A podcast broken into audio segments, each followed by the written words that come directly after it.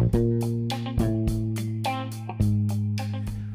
い、えー、こんにちは、ポロです、えー、今日も音声を聞いていただきありがとうございます。えー、今日のテーマはですね、え自信の持ち方、自信のつけ方というお話をしていきたいと思います。まあ、情報発信をする上において自信を持つということはすごく大事になるんで、まあ、ぜひですね、聞いていただきたいと思うんですけど、まあ、多くの人がですね、こう自分に自信がないですよね。だからこう何か情報発信をするときに、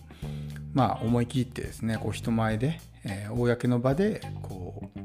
何かですね自分の知識とかそういうものを公開することができなかったりすると思うんですよ。まあ、特にですねブログとか YouTube とかもそうですけど例えば電子書籍とかそういうものって有料になるじゃないですかそういう有料商品で、まあ、自分みたいなね存在が果たして情報発信していいんだろうかっていうふうに考えることが多いと思うんですよだからこそ、まあこうね、それがブレーキになってなかなか一歩踏み出せないっていう人も多いと思うんですけどそういうふうに考えてると、まあ、いつまでたってもですねなかなか前に進めないんですよね。情報発信っていうのはこう何て言うんですか自分の一歩後ろにいる人に向けて行うものなので必ずしも自分がですねその分野のエキスパートである必要はないわけですよ。もし自分が初心者だったら超初心者の人に向けてね情報発信をすればいいだけなんですよ。必ずそういう情報を必要としている人はいるのでそういう人に向けて情報が届けばいいわけですよね。もうかなその上級者とか中級者に向けて情報発信をする必要ないわけですよ。だから今持ってる自分の知識を一歩後ろの人に向けてね届けるみたいな感じでやっていくってことが大事なんですよ。でそれをやっているうちにですね徐々に自分も知識がついてきて徐々にこの情報発信のクオリティが上がっていくのでそうすると自然とですねこう中級者とか上級者になっていくんですよね。でもそういう普段からアウトプットをしていないとなかなかそこまで進むことができないんですよ。アウトプットするってことは当然インプットをしないといけないのでアウトプットしながら同時にインプットもしてるわけですよ。ということは、まあ、自然とですね知識とかも増えていくっていうふうになるんですけど、まあ、一歩踏み出すことができないとそういうね、まあ、知識が増えていくってことも、まあ、なかなかないことになってしまうんですよ。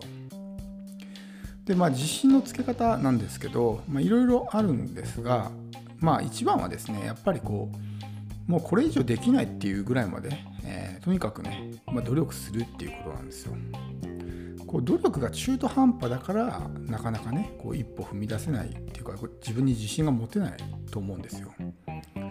もうこれ以上やってもうここまでやったんだからっていうねもうこれ以上はあの自分はできないっていう状態まで努力したんだとしたら絶対に自信って出てくるんですよ。まあアスリートとかねオリンピック目指してるアスリートの人とか見てもらえば分かると思うんですけどもう彼らって本当自分の限界までね挑戦してこうすごく頑張るじゃないですか。練習とかも。そこまでやってるからこそ自分に対して自信が持てるわけですよ。だってもうここまで自分はやったんだからっていう意識がありますよね。そんだけもう限界まで挑戦しちゃってるんだから。それで結果が出なければもうそれはしょうがないですよ。自信云々とかじゃなくて、えー、もうねそれは単純にまあその対戦相手とかねそういうものの関係もあるしまあそれが自分の限界だったんだっていうふうに思いますけど、まあ、努力が中途半端だとそういうふうにも思えないわけですね、うん、ここまでやったんだからという気持ちになれないので。だからとにかくやっぱり人の何倍も努力する必要があるわけですよ、誰かと比べてね勝った負けたっていうことを指標にするのはね本来はあんまり良くないんですけどまあでもこう周りの人と同じようなレベルのことしかやっていないんだったら当然そこから抜きん出ることは難しいですよね。みんなが1日1時間勉強してて自分も1日1時間しか勉強してないんだったら彼らと並ぶことはできてもそこから圧倒的に抜け出ることって難しいと思うんですよ。でも周りの人が1日1時間しか勉強してない中自分が1日10時間勉強してたとしたらまあ、当然ですね、その進むスピードも速くなるわけですよね。まあ、時間だけで計算すれば10倍速くなるわけですよ。進むスピードが。他の人が1日ね、えー、まあ1時間だけ、例えば作業、ブログとか書くのに費やしてるんだったら、自分が1日5時間とかね、やったとしたら5倍、まあ、先に進んでることになるわけですよね。だからそういった感じで、とにかく人の何倍も努力してもうここまでやったんだからっていう気持ちになれるぐらいまでやるってことなんですよ。そうするともう自然と自信というかそういうなんかもう自分は自信がないみたいなね状態にはならないんですよね、うん、ここまでやったんだからってなるし。で当然それだけやってるから知識とかもついてるし経験もいっぱいしてきてるわけですよ。だから自然と自分には知識がないとか経験がないっていう、まあ、気持ちにならないんですよね、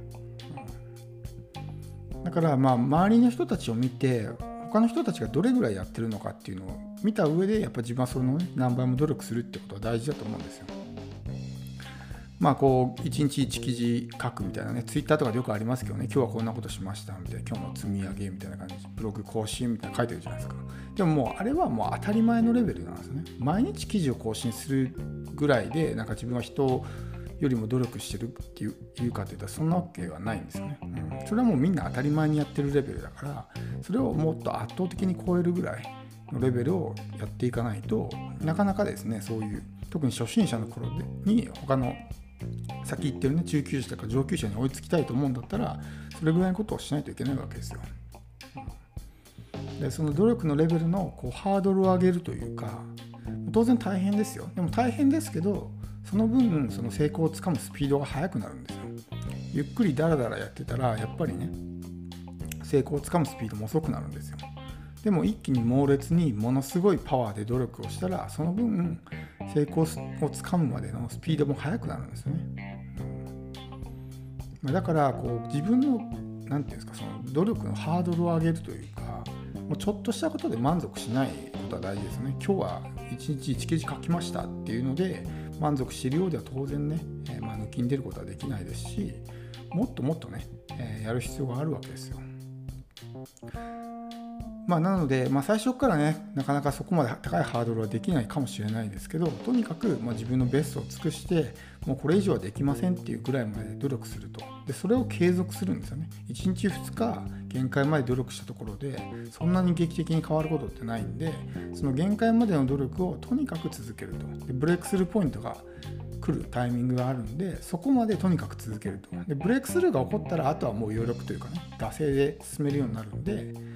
まあ、こうロケットをねイメージもらってロケットって地球からね大気圏を出て宇宙に出るまでが一番パワーいるじゃないですか。でも宇宙に出たらもうあとはね何ていうんですか惰性でこう進んでいきますよね。そんなようなイメージですよ。いやそこまでは猛烈なパワーで努力するっていうことが大事になるので、えー、まあちょっとねなんかこう見てるとみんなあんまりこうねバリバリやってるっていうタイプの人は少ないんでもっともっとね努力した方がいいんじゃないかなっていうふうに、え思うので、まあ、ぜひですね、えーちょっと大変かと思いますけどやってみてほしいと思います。必ず自分に自信が持てるようになるんででそれだけじゃなくて本当にね知識とか、えー、まあ、自分のスキルとかもどんどん上がっていくのでとにかくもう人の何倍も努力するっていうねマインドセットで、え取り組んでみてほしいと思います。では今日は以上です。最後まで聞いていただきありがとうございます。